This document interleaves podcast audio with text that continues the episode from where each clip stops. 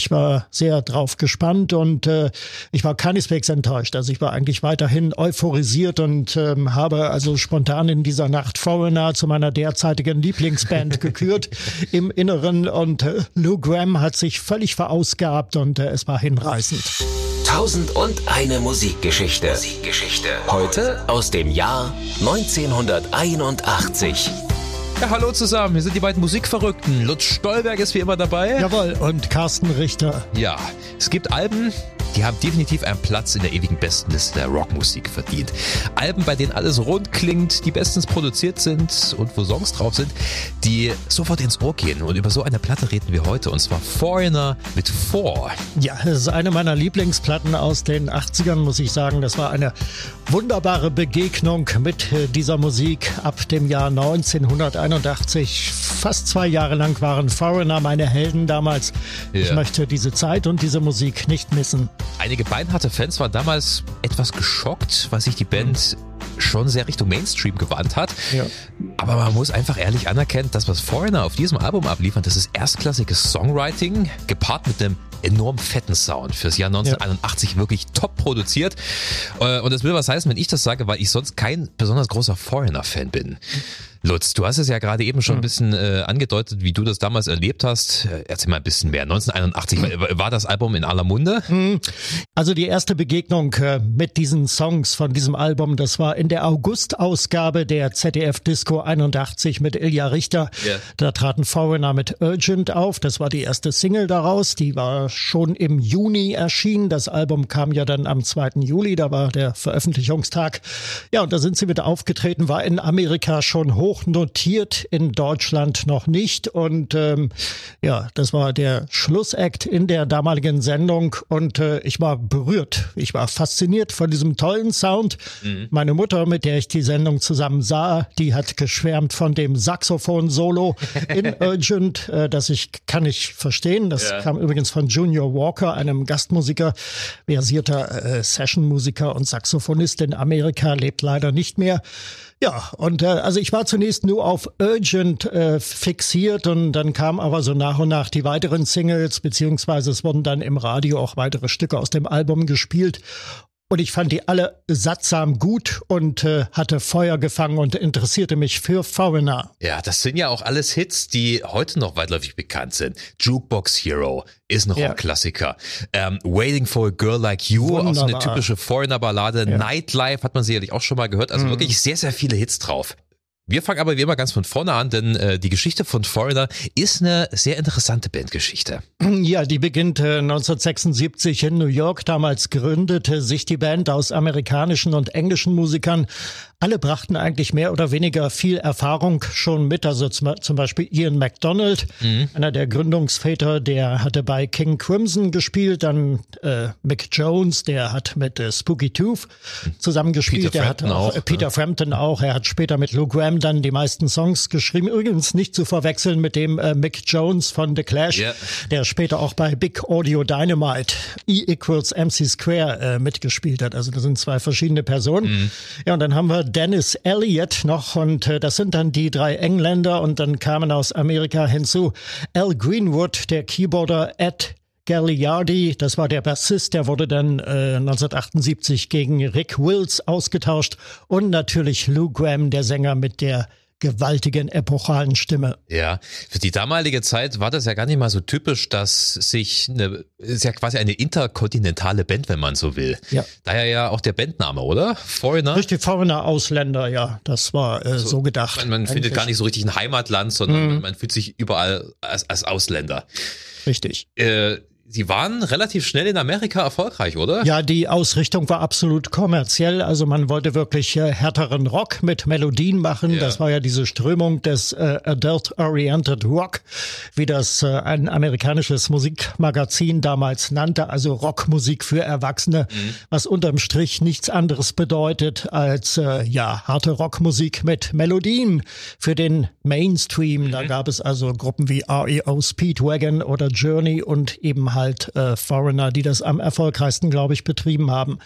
Ja, die ersten äh, Hits, die kamen dann auch bald und äh, die nennt uns äh, Lou Graham, der Leadsänger, persönlich. Double Vision, uh, Urgent, uh, Jukebox Hero, Hot Blooded, uh, I Want to Know What Love Is, and that's that's a handful of them. There's many, many more. Ja, das war der Querschnitt durch den Hitkatalog von Foreigner. Ja, durchaus Hits, die man schon rein vom, vom Namen her sofort im Ohr hat. Ne? Man, man kann damit eine Melodie verbinden. Also ja, sicherlich. Also. Sehr, sehr viel richtig gemacht, hm. ähm, weil sie, glaube ich, von Anfang an sehr strategisch vorgegangen sind. Du hast es ja schon gesagt. Die, die hatten eine Ausrichtung, sie wollten äh, mainstreamige Rockmusik machen. Es, es war am Anfang alles ein bisschen härter, glaube ich. Hm. Das ist natürlich auch der 70er Jahre Zeitgeist. Da ist vieles auch sehr verspielt gewesen. Ja, verspielt äh, in der Tat. Also wenn man sich schon einen der ersten Hits anguckt, Coldest Ice beispielsweise, ja. das ist äh, ja, das ist Hard Rock mit Keyboards und das war für die damalige Zeit wirklich ungewöhnlich und das gab irgendwo auch den neuen Trend vor, diese Adult Oriented Rock schon allein das erste Album hat sich ja in den USA fünf Millionen Mal mhm. verkauft. Das ist ja, also das ist schon spektakulär. Steckte da ein größeres Marketing dahinter? Weil eigentlich waren sie ja Unbekannte wenn ja, man so will. Oder? Ich meine, klar, ähm, sie kommen alle aus bekannten mh. Bands, aber äh, auf einmal war Foreigner da und äh, auf einmal hatten sie, hatten sie Hits. Ja, also dass es da eine größere Kampagne gab in den USA, das ist zu vermuten. Mhm. Ansonsten hat sich das alles fortgepflanzt, äh, erfolgsmäßig natürlich über die übers Radio, also auch ja. in den anderen Sendern. Da gab es ja nur mal zur Erinnerung im Norddeutschen Rundfunk die internationale Hitparade. Die wurde nicht äh, nach dem Prinzip aufgebaut, dass da die Zehn, die dass da die Plätze eins bis zehn runtergedudelt wurden, sondern dass äh, Neuvorstellungen aus den amerikanischen, aus den englischen Charts gelaufen sind. Das heißt, es sind da äh, Songs gelaufen, die in Europa noch kein Mensch kannte, yeah. die aber in Amerika schon hoch notiert äh, gewesen sind. Und äh, nach diesem Prinzip funktionierte das damals. Ja, sie haben Schritt für Schritt ihren Erfolg ausgebaut. Dass du Mick Jones und Lou Graham, das ist, das ist wieder eins dieser Songwriter-Duos, ne? so Lennon ja. McCartney-mäßig, da, mhm. das setzt sich, das hast du ja ganz, ganz oft in der Pop- und Rockmusik. Ja. Äh, und, und, die haben sich da auch nicht reinreden lassen. Ne? Also die, die anderen äh, Musiker hatten dann, als es äh, Richtung 80er ging, äh, immer mehr Bestrebungen, sich mehr einzubringen ins Songwriting. Aber das haben sie, also haben sie immer einen Riegel vorgeschoben. Ja, das ist richtig. Und äh, Stichwort Lennon McCartney, Lou Graham ist ja nach wie vor bekennender Beatles-Fan und mhm. äh, er brachte das wahrscheinlich im Hintergrund Hinterkopf auch schon mit, dass man sich da irgendwie äh, dran orientieren müsste, Ohrwürmer zu kreieren. Was ich übrigens gar nicht wusste, auch als eine Vorbereitung zu dieser Folge äh, rausgefunden habe, er ist eigentlich Schlagzeuger. Hm, genau, hat äh, als, als äh, kleiner Junge schon äh, Schlagzeug gespielt zu Hause, ja. Ja, ich glaube, das ist auch etwas, was beim Songwriting enorm helfen kann, weil äh, du die Sachen anders angehst. Er hat auch mal gemeint, wenn er Songs schreibt, dann äh, denkt er rhythmisch. Also ja. er äh, hat zuerst einen Groove, mhm. und darauf singt er dann und lässt sich irgendwie was einfallen und dann kommt der ganze andere. Ja, das ist sicherlich sehr vorteilhaft, wenn man beim Songwriting schon äh, die Rhythmusgruppe im Kopf hat gewissermaßen und das Ganze von, von der Seite aufzäumt. Ja, aber äh, abgesehen, also ich habe ihn natürlich nie Schlagzeug spielen hören oder sehen, aber äh, die Stimme, das ist natürlich äh, wirklich ja. ein grandioser Sänger, kann man nicht anders sagen. Absolut. Also was er für eine Power und auch Emotion reinsteckt. Also du erkennst ja sofort einen Song von Foreigner anhand ja. der Stimme, oder? Das ist richtig, genau. Und so war das auch mit der zweiten Auskopplung dann Waiting for a Girl Like You. Die kam dann im November raus und ja. äh, hat wieder nicht für Platz eins gereicht. Auch äh, Urgent war nicht die Nummer eins, sondern äh, Platz vier höchste Notierung in den USA. Trotzdem lief er sehr gut. Äh, Jukebox Hero hat sich über viele Wochen auf Platz zwei festgenagt in den US-Charts. Yeah. Damals hat man am Samstagnachmittag immer die Hitline gehört von Radio Bremen, verrauscht auf Mittelwelle. Yeah. Da wurden dann die amerikanischen und die britischen Charts abgegrast und da kam dann jede Woche äh, Waiting for a Girl Like You mit diesem wunderbaren Intro von Thomas Dolby, mhm. äh, der, der diesen äh, Keyboard-Akkord jenseits von Zeit und Raum da spielt. Und, so ein äh, Synthesizer, äh, ganz kompliziert. Im Studio ja. haben die das in Einzelspuren aufgenommen. Ich glaube, der, der war, glaube ich, erst 19 Jahre alt damals. Äh, Thomas Dolby war nicht alt, ja, ja, stimmt. Das war ein junger Wilder, ein junger wilder Rebell. Ja. She Blinded Me with Science, genau, bekanntester genau, genau, genau. Song von ihm, ähm, dem übrigens das Verdienst äh, zukommt, das erste digitale Pop-Album ah. Äh, in der Musikgeschichte herausgebracht äh, ja, zu haben. Auf jeden Fall so ein Soundtüftler ja. und äh, wahrscheinlich sind sie über irgendein Demo äh, des Plattenlabels auf ihn aufmerksam geworden und die haben ihm auch gesagt, pass auf, hier ist der Song, wir brauchen ein Intro, mhm. mach einfach mal und haben ihn dann eine Nacht äh, quasi da arbeiten lassen wie so ein Kind im Spielzeugladen, hat er sich da austoben können ja, und äh, genau. hat ja auch was äh, unglaublich äh, Berührendes und Atmosphärisches geliefert. Absolut und äh, ja, es berührte auch damals im verrauschten Programm von Radio Bremen auf Mittelwelle, später als ich den Song dann in UKW Qualität hörte, habe ich ihn einmal mehr lieb gewonnen. Eine ja. wunderbare Nummer. Großes Kino, großes Kino im Kopf, eine große Ballade. Das war ja ein bisschen theatralisch ja auch immer der Sound von Foreigner ja. und äh, aber es kam gut rüber. Ja, sicherlich. Es ist ein sehr amerikanischer Sound, würde ich sagen. Er ist sehr gefällig, er geht sehr gut ins Ohr. Der, er, also Foreigner, es, es, tut nicht weh, ja. das zu hören. Ähm, das ist auch manchmal ein bisschen mein Kritikpunkt, weil äh, vieles plätschert so ein bisschen dahin nicht auf diesem Album, weil auf diesem Album schaffen sie es halt wirklich immer die Spannung zu halten und mm. immer irgendwie ein mhm. interessantes Element einzufügen, ähm, was ich von anderen Foreigner-Platten nicht behaupten kann. Deswegen hatte ich ja eingangs schon erwähnt, ich bin nicht der größte Fan dieser Band, äh, aber dieses Album höre ich tatsächlich sehr, sehr gern. Wenn ich allerdings der Musik von Foreigner was vorwerfen möchte, ähm, die Texte sind manchmal wirklich ein bisschen Hanebüchen. Also gerade ja. A Girl Like You ist, ja, ist okay. mh, es ist okay, das ist wahrscheinlich auch so ein Kind seiner Zeit.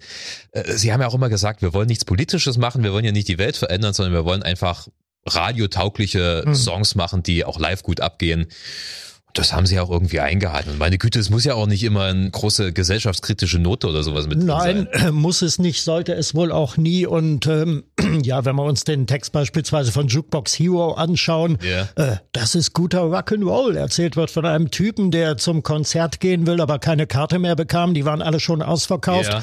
Der vor dem Konzertgebäude steht, äh, das Ohr an die Wand presst, an die Betonwand und plötzlich hört er eine Gitarre. Das äh, Konzert geht los und der Mann hyperventiliert und äh, es ist wunderbar umgesetzt mit der Stimme von yeah. äh, Luke Graham, also die sich äh, fast äh, ins, äh, naja, Explosive steigert yeah. bis zum Höhepunkt. Dann hieß es Jukebox Hero, er konnte kein Ticket mehr bekommen.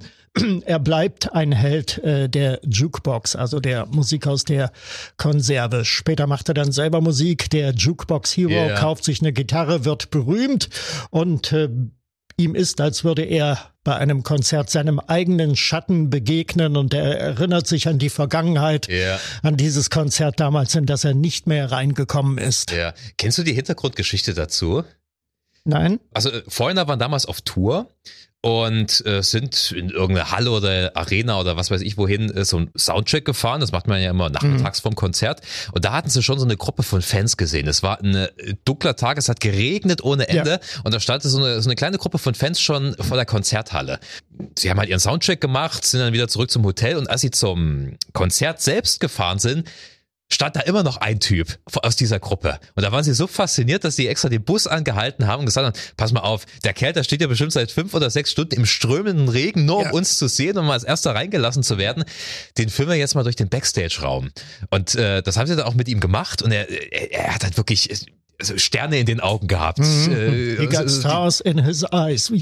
Ganz genau. Ja. Ne? Äh, und darum geht's. Äh, kleines bisschen hat Luke Graham aber auch seine persönliche Erfahrung verarbeitet, als er mal nicht zu einem Jimi Hendrix Konzert reingelassen mhm. wurde und äh, auch vor der Halle oder vom äh, Club stand. Ja.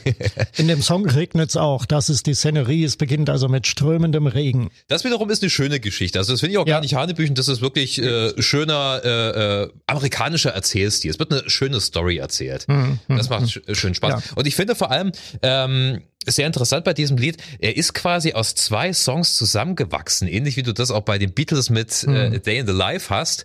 Ähm, es war eine Idee von Mick Jones und eine Idee von Luke Graham, die sie dann einfach miteinander kombiniert haben. Also ich vermute mal, die Strophe und, und der mhm. Refrain sind zwei separate Ideen gewesen und es funktioniert einfach wunderbar. Du hast diese sehr blues-rockige Strophe und dann dieses hymnische im Refrain. Äh, das geht wunderbar auf. Übrigens mhm. hatten sie auch mal in der Live-Version das immer mit Whole Lotta Love von der Zeppelin kombiniert. Ah ja, hey, das ist interessant. Funktioniert ja. auch sehr gut. Ja, genau. Ja, während wir uns äh, über die Texte echauffieren oder beziehungsweise auch ja, nicht, äh, hat sich hat sich der Rolling Stone über die Musik hergemacht. Also Four hat damals beim Rolling Stone sehr schlecht abgeschnitten. Da ja. war also die Rede von, äh, es werde also bei den Effekten und Ideen an allen Ecken und Enden geklaut. Paul McCartney, Bad Company oder auch Free, sie kriegen alle ihr Fett weg. Äh, sie kehren wieder gestriegelt und geschniegelt im Sound von Foreigner. Hm, ich naja, kann das so nicht unterschreiben. Ja, davon abgesehen, so funktioniert halt auch Rockmusik. Also ja. es wird immer irgendwo geklaut. Es baut sich halt alles aufeinander auf. Und sie machen ja trotzdem auch was sehr Eigenständiges. Äh, ein Song, den ich auch sehr mag, ist der Opener, Nightlife. Ja, genau, der fetzige Rocker gleich zum Anfang, zum Auftakt. Ja, äh, übrigens beeinflusst durch die Aufnahmesessions. Äh, sie hatten für, sie glaube, die hatten zehn Monate an diesem Album mhm. äh, geschustert. Das war wirklich eine sehr, sehr intensive Aufnahme. Ähm, für gewöhnlich haben sie nachmittags sich getroffen und dann bis spät in die Nacht gearbeitet. Und irgendwann, warum auch immer, waren unglaublich viele unbekannte Menschen da im Studio. Wahrscheinlich war das hm. Ende der 70er, Anfang der 80er, war man da noch nicht so streng und hat dann einfach irgendwie Freunde und Freunde von Freunden eingeladen. Und da müssen wir auch viele Personen aus dem, aus dem Nachtleben, also auch sehr viele Prostituierte und so weiter unterwegs gewesen ja, sein im, im Studio. Man ja, da kamen dann auch die Drogendealer, also bei anderen ja. Bands jetzt und ähm, ja. Klar, bei Fleetwood Mac, wir hatten uns ja auch schon hm. mal über Rumors unterhalten mit dem äh, riesengroßen Beutel Koks, der ja. auf der Mischpult stand. Äh, das wird sicherlich bei Foreigner auch eine Rolle gespielt haben. Äh, jedenfalls ist Nightlife sehr davon beeinflusst. Mhm. Diese, diese, diese Eindrücke von den zwielichtigen Gestalten, die sich darum getrieben ja. haben. Aber weil wir gerade über den äh, Aufnahmeprozess äh, sprechen, man sollte einen Mann erwähnen und das ist John Mutt Lang. Das ist ja, der Produzent. Der äh, Producer, genau, der Produzent. Äh, Mick Jones als Co-Produzent, äh, ja. Mr. Lang als äh, Produzent ein versierter ähm, ja, äh, Producer, der übrigens in Afrika, in Rhodesien äh, geboren wurde mhm. und äh, der mit ACDC vorher schon äh, zu tun hatte. Also Highway to Hell, die letzte Platte mit Bon Scott, die hat er produziert. Oh, großer Erfolg gewesen. Ja, ja, natürlich. Später hat er dann mit äh, Def Leppard äh, zu tun gehabt, ja, und eben halt mit Foreigner. Er ist als ein sehr akribischer Mensch bekannt. Der, er hat zum Beispiel Mick Jones gezwungen, wirklich alle seine Demokassetten. Also als, als, als Musiker nimmst du ja immer mal schnell irgendwas auf. Mhm. Damals halt mit Kassettenrekorder schnell ein bisschen was eingespielt, wenn du eine kleine Idee hattest, ein kleines Gitarrenriff. Ne, und vieles verwirfst du dann halt oder vergisst es. Und er hat ihn gezwungen, du hörst dir jetzt alles an und wir arbeiten an allem. Weil alles kannst du verwenden. Mhm. Und äh, so ist übrigens auch das Riff von Urgent entstanden. Das ja. war halt einfach bloß dieses, dieses Opener. Diese bom, bom, bom, bom, bom, bom, bom, er, er hat halt einfach gesagt, ja, das ist jetzt äh, kleine Gitarrenmelodie mhm. von mir, das könnte vielleicht irgendwas Psychedelisches werden oder so. Und, dann meinte der Lang, nee, nee, mein Freund, das wird ein Hit. Also sie hatten mhm. einfach wirklich nur dieses Intro ja. und dann kam äh, alles andere zu. Also das, das ist äh, wunderbares Songwriting. Nicht zuletzt, du hast ja auch schon erwähnt, ähm, dass das Saxophon hat das enorm aufgewertet. Ja. Sie wollten ja extra den Sound von diesem, wie hieß er, Junior Junior Walker. Genau und ähm, hatten in Erfahrung gebracht, dass er zufällig in der Stadt ist. Mhm. Hatten ihn angerufen und gesagt, komm vorbei. Hat er dann auch gemacht. Ja.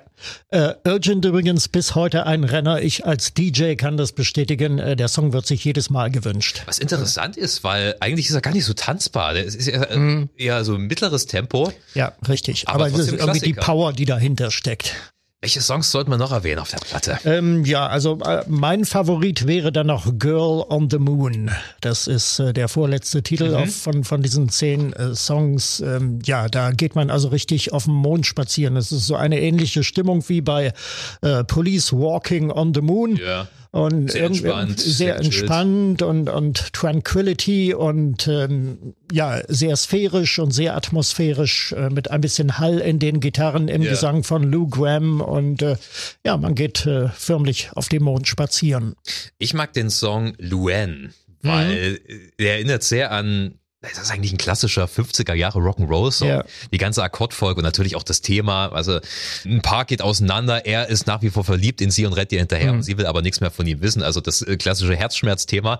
Aber das ist eine wunderschöne Akkordfolge. Äh, ja. Finde find ich klasse. Da merkst du auch, woher sie kommen. Klar, Beatles und mhm. Chuck Berry und wie sie alle heißen. Also die ganzen Helden aus den 50ern und ja. 60ern. Na klar, Luan war übrigens die fünfte und die letzte Single-Auskopplung aus dem Album. Also es wurde dann auch äh, für die Singlecharts ausgeschlachtet. Ja, das Album wurde ja auch ausführlich betourt. Bei ja. YouTube kann man sich noch sehr, sehr viele äh, Konzertmitschnitte angucken. Das sehr powervolle Performances, ja. muss ich sagen. Die Fernsehzuschauer in Deutschland kamen in den Genuss eines kompletten Foreigner-Konzerts im Januar 82. Da lief in der Sendung Rock Pop in Concert ähm, ja ein Konzertmitschnitt aus der Dortmunder Westfalenhalle, mhm. aufgezeichnet im Dezember 81. Also das war dieses ZDF-Special, was einmal im Jahr kam. Ja, da wurden dann komplett komplette Konzerte gezeigt, unter anderem in dieser Rocknacht auch äh, A Flock of Seagulls. Ah. Da habe ich die zum ersten Mal überhaupt gesehen auf der Mattscheibe. Und dann eben Foreigner. Ich war sehr drauf gespannt und äh, ich war keineswegs enttäuscht. Also ich war eigentlich weiterhin euphorisiert und ähm, habe also spontan in dieser Nacht Foreigner zu meiner derzeitigen Lieblingsband gekürt im Inneren. Und äh, Lou Graham hat sich völlig verausgabt und äh, es war hinreißend. Ja, ja, also die haben wirklich alles reingesteckt in ihre Performances. Wie ging's weiter für Foreigner? Ja, ähm, es kam dann, also sie haben sich drei Jahre lang Zeit gelassen und dann kam ein weiteres Album, Agent Provocateur, mit äh, ihrer ersten Nummer eins überhaupt. Das war I Want to Know What Love Is. Mhm. Ähm, ein sogar noch größerer Erfolg als das vierte Album, yeah. ähm, aber die Band selber war damit eigentlich nicht mehr so glücklich. Also Lou Graham hat dann später mal gesagt, dass auf ihn und auf die ganze Band Druck ausgeübt wurde, von der Plattenfirma weitere Balladen zu schreiben. Und äh, da kam da I Wanna Know What Love Is hoffnungslos überdudelt für meine Begriffe im Radio und äh, hart an der Grenze zur Schnulze. Also ich werd mit dem Song bis heute nicht so richtig warm. Ne? Also Foreigner wurden in diese in die balladeske Ecke gepresst, während sich Rock und Ballade ja auf vor noch so halbwegs die Waage hielten. Yeah. Und es ging dann flöten auf Druck der Plattenfirma und dann kam noch ähm, eine weitere LP mit der Single Say You Will, kennt man glaube ich auch, war mhm. 87 recht erfolgreich berührt mich aber nicht mehr. Und dann ist äh, Lou Graham 1990 äh, vorübergehend seiner Wege gegangen und dann kam ja diese schwierige Phase für ihn mit äh, dem Hirntumor. Er erzählt, wie das damals war. In 1997, uh, uh, I started to get really horrible headaches that would last a long time and, and uh, Damals bekam ich heftige Kopfschmerzen, sie gingen nicht mehr weg. Mir war, als könnte ich nicht mehr richtig sehen und allmählich bekam ich auch Probleme mit meinem Langzeitgedächtnis. Bei der Computertomographie fand mein Arzt einen Hirntumor, fast so groß wie ein Hühnerei. Dieser drückte auf meine Hirnrinde und auf das Sehzentrum. Ich wurde an einen Spezialisten nach New York überwiesen. Der wiederum machte mir einen Termin bei Dr. Black, einem der weltbesten Laserspezialisten am Krankenhaus in Boston. Zwei Tage später schon war ich bei ihm. Er entfernte mir den Tumor in einer Operation, die 18 Stunden dauerte. And two days later I was in Boston getting operated on for 18 hours. Also das war schon ziemlich heftig. Mhm, aber er hat es überlebt. Er, er hat es äh, nach wie vor noch besser Gesundheit. Überlebt und ähm, inzwischen geht er nicht mehr auf Tour. Er hat sich äh, also erst dann nochmal, äh, nach nachdem er genesen war, zu Foreigner zurückgekehrt. Sie haben da auch noch ein paar Tourneen gemacht und hat sich dann aber 2003 endgültig von der Band getrennt, hat seine Solokarriere weiterverfolgt und sich 2018 dann endgültig von der Musikszene verabschiedet. Er hat ja auch viele Erfolge vorzuweisen. Also er muss ja jetzt auch nichts mehr beweisen. Ja. ja. Er ist inzwischen äh, 72 Jahre alt und äh, man wünscht ihm noch, dass er noch lange unter uns bleibt. Mit Foreigner geht's dann aber trotzdem weiter. Die Band existiert ja bis heute yeah. und äh, legt live immer noch eine verdammt gute Performance hin. Also vor ein paar Jahren haben sie in Leipzig ein Open Air gegeben auf der Parkbühne und äh, das hat richtig gerockt. Der neue Sänger heißt Kelly Hansen und er klingt wie Lou Graham. Foreigner Hört euch das Album auf jeden Fall mal an, über das ja. wir heute gesprochen haben. Das ist ein äh, wunderbares Stück Rockmusik, mhm. kann man ja. nicht anders sagen. Eine erfolgreichsten Platten der 80er, acht Millionen verkaufte Exemplare. Und das vollkommen zu Recht. Ähm, wie immer haben wir natürlich auch unsere Song-Empfehlungen hier in der Podcast-Beschreibung aufgelistet. Könnt ihr euch jetzt wo auch immer einfach mal reinziehen. Vielen Dank fürs Hören. Ja, hat Spaß gemacht. Wir sind dann wieder in der nächsten Folge für euch da. Bleibt äh, schön gesund, bleibt uns gewogen. Bis dahin. Tschüss. Tschüss.